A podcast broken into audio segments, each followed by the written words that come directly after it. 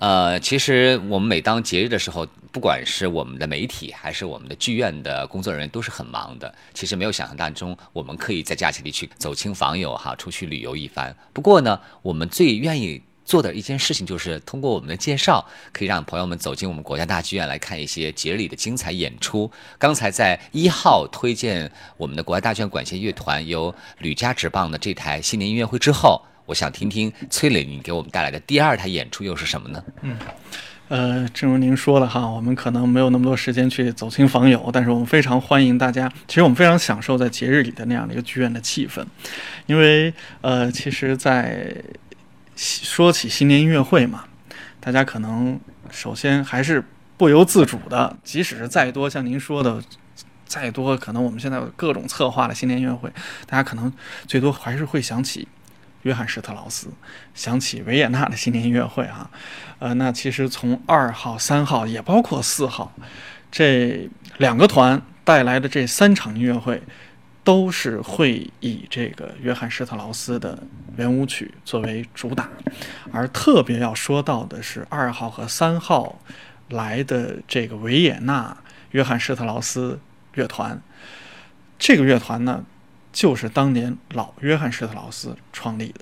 然后后来呢，当然小约翰施特劳斯也经营了一段时间，一直到二战。就二战之后呢，他因为战争啊，所以他就整个这个团呢就解散了。然后直到这个二十世纪下半叶，然后又重新成立。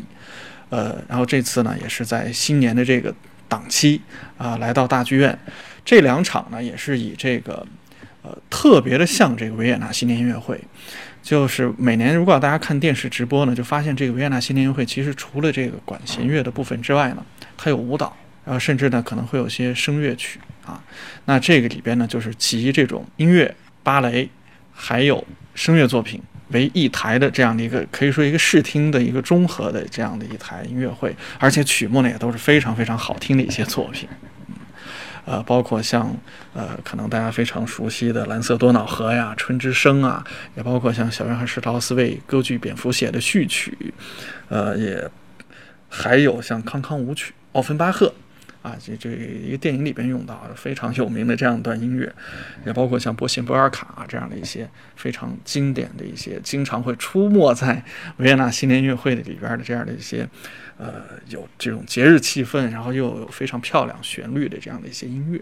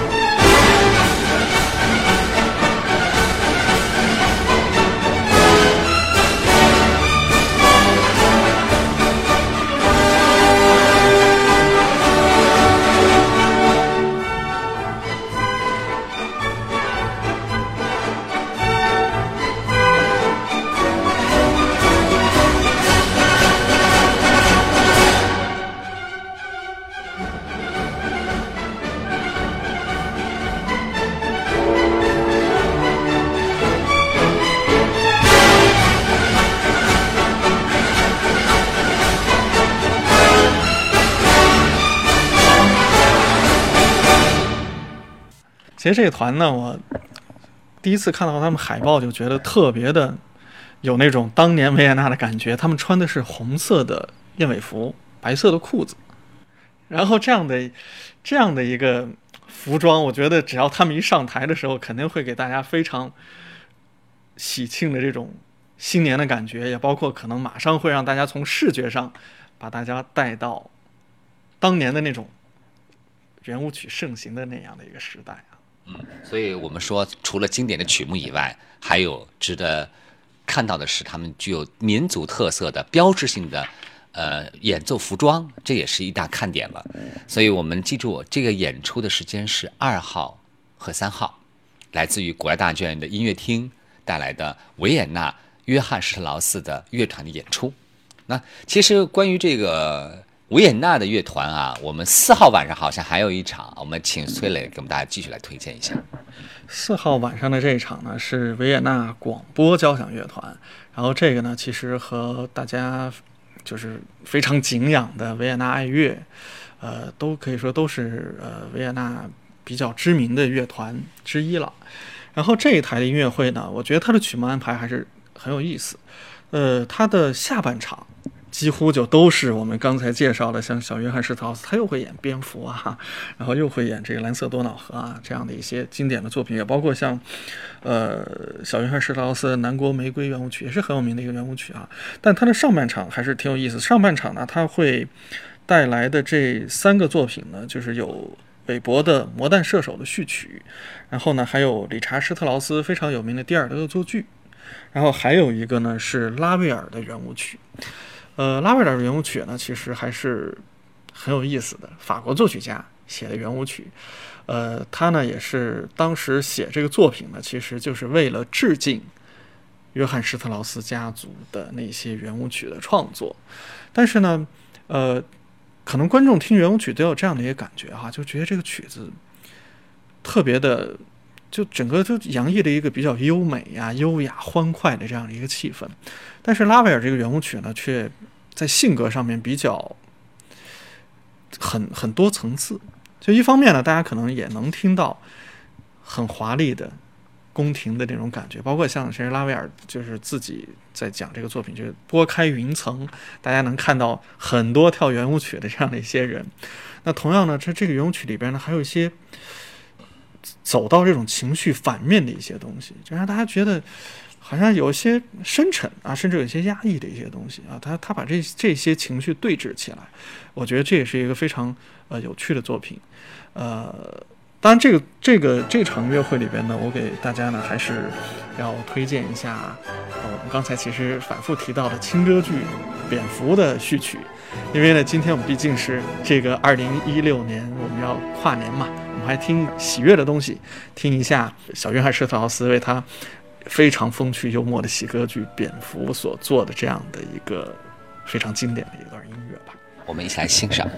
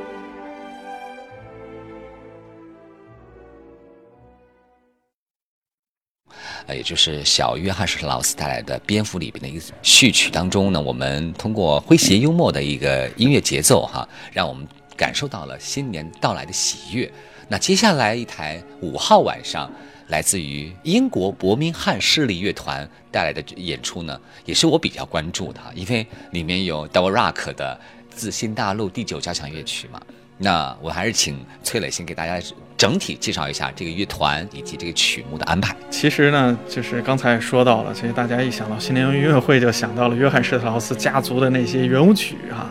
呃，这一台新年音乐会呢，和我们前边听到的。二号一直到四号的这几场音乐会不太一样，就在整个的曲目选择上呢，可能呃更偏一些比较我们经常常规的一些音乐会的曲目的结构。然后这场音乐会呢，首先会为大家带来是格林卡的《鲁斯兰与柳德米拉》的序曲，呃，包括在上半场呢，还会为大家带来柴可夫斯基的 D 大调小提琴协奏曲，还有下半场您最喜欢的《自新大陆交响曲》，呃。很常规的音乐，但是呢，曲目呢，确实是我觉得这些可能，像这三部作品都有可能是很多人走进古典音乐之门，他可能最先聆听到的，呃，三个非常经典的，可以说非常被大家耳熟能详的三个音乐。而且这场音乐会的题目就叫“自新大陆”，对，伯明翰设立乐团音乐会啊，因为这个作品太熟悉了。我曾经请一个朋友听音乐会，哈，也是其实也是某年的一场新年音乐会，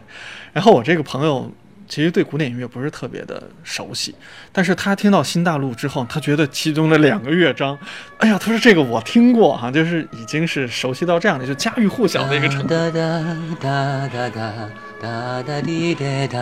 我一说，其实说到这个曲子吧。他我觉得德沃 rock 特别厉害的时候，他会被很多的另外的编曲家编到了另外的演出当中。我给你举个例子，好像我在今年我们国家大剧院音乐厅里边，呃，马友友和丝绸之路乐团的音乐会当中，我们的这个声的演奏家，一位旅美的声演奏家和马友这个乐团呢进行了合作，就用这个德沃 rock 的呃自信大陆的一个篇章，就是我们刚才哼的那段儿，然后变成了一段清唱。就是回家之路，你知道吗？那个时候就把我感动到了。就有的时候吧，一个经典乐曲，它不仅仅在于它的耳熟能详，它还能被更多的音乐创作者去拿来加以嫁接，并且变成新的一种表现方式。对，其实这个作品最早的嫁接应该是德沃夏克的学生干的，就是他把这个第二乐章的旋律，呃，变成了一个声乐作品。就他最先变成声乐作品，所以我们在中国都会，大家都会唱《念故乡》啊，故乡真可爱啊。然后，甚至有很多人啊，就误认为，说是先有的这个歌曲，后有的这个 交响乐，其实完全不是。呃，这个音乐呢，可以说也是德沃夏克应该是吸收了像当时美国的黑人音乐，也包括印第安的音乐，创作了整个的这部交响曲。其实我觉得德沃夏克，我我突然想到他讲到的一句话哈，他在去美国，他去美国的那个纽约音乐学院当过大约是三年的院长。然后他在那个美国就接触到了很多当时的黑人的一些民谣，他就曾经说说有可能美国的黑人音乐有可能就是未来美国的音乐的一个方向。真的没想到，你看他是一八九几年的时候，哎，到了十九世纪末二十世纪初，果然黑人音乐、布鲁斯、爵士。果然会是以黑人音乐为主流，然后呢，当然呢，他也非常敏锐的把黑人的灵歌的一些东西，然后甚至把美国的一些文学的东西融汇到了他的这个交响乐里边，所以能给大家能够让像您说的，他的学生能创作，我们今天的演奏家仍然会。拿来去创作这样一个旋律，呃，或许是乡愁也好，或许是一种比较哀婉的情绪也好，呃，总会能让大家带来各种各样的解读。嗯，而且我觉得 Dvorak 的《自信大陆》本身就表达了一种思念嘛。然后我在想。嗯，我当时第一次听这个曲子的时候，我就会想到是有中国元素在里面，有点那种哎呀特别悠扬的，然后婉转的那种类似于歌调的那种感觉。所以我相信好的音乐是有世界性的。对，其实啊，它这个旋律啊，特别特，真的是有点像中国的民族的五声调式，咪嗦嗦咪瑞哆瑞咪嗦咪瑞。对呀，哎，这个。五声调式的感觉，哎，大家中国人听的觉得非常非常亲切，就像有时候可能就像哎，似乎也是我们自己的东西哈。对对，所以就他这种思乡感真的是很浓，而且呢，据说哈，呃，德沃夏克当时写完这个交响曲，在他落笔的这那一天里边，他接到了一封电报，是从他的故乡捷克发来的，然后说他的孩子们踏上了游轮，要来美国来看他。所以呢，很多人就讲说，德沃夏克的这首《自新大陆》，不仅在描绘他所看到的美国，也在非常浓烈的表表达他的那种思乡的之情。所以我们可能有时候大家在这个交响乐里里边可以听到好多真的是来自新世界的那种，你觉得是一种工业化，但同时呢，我们在这个工业化的同时呢，能听到非常浓烈的属于他的民族的一些色彩的东西。所以它像一份家书一样。在五号晚上来听这一场音乐会也是非常契合的。那由于时间关系呢，我们还是请大家一起来欣赏这一曲《自行大陆》。同样呢，也感谢我们崔磊哈做客我们本期的赏析单元，为大家带来的是二零一七年一月一号到五号的四台音乐会。在这个新大陆之外呢，我呢也非常想介绍一下这个团。其实这个团有九十六年的历史，而且呢，他这次是第一次来中国。呃，他这个这个乐团特别传奇的一点是，他为当今的古典乐坛贡献了两位大师，一位是西蒙拉特，在八十年代一直到九十年代一直在这个团做呃首席指挥，后来做到音乐总监。然后另外的一位呢是二零一五年刚刚离职的尼尔森斯，就这两个都是后来去了世界的天团，而且呢都是从这个团走出来的。所以呢，我们也可以说他是一个指挥大师的摇篮。哎，但是这次呢，呃，带这个团来的呢是一位俄罗斯的指挥大师。所以呢，在这台音乐会里边呢，会有两部呃非常重量的俄罗斯的作品，呃，辛奈斯基啊，瓦西里辛奈斯基也是一个传承了这个俄罗斯非常多的古典音乐精髓的这样一个大师。我们这一期的赏析单元时间，由于时间的关系，也就请大家在我们的自新大陆的乐曲当中做一个短暂的。休息，因为接下来是我们照例在节目的最后一单元为大家送上的音乐虫聊天室。那由于我们时间的关系呢，我们也非常感谢崔磊到达我们的这个节目当中来，大家分享这四台我们新年集中亮相的各个乐团的音乐会的听觉亮点。如果说你有兴趣，请别忘了登录我们的国家大剧院的官方网站，点击你喜欢的座位区域来购票，进入我们的音乐厅欣赏美妙的乐曲吧。我们下期节目。再见，听众朋友们，再见。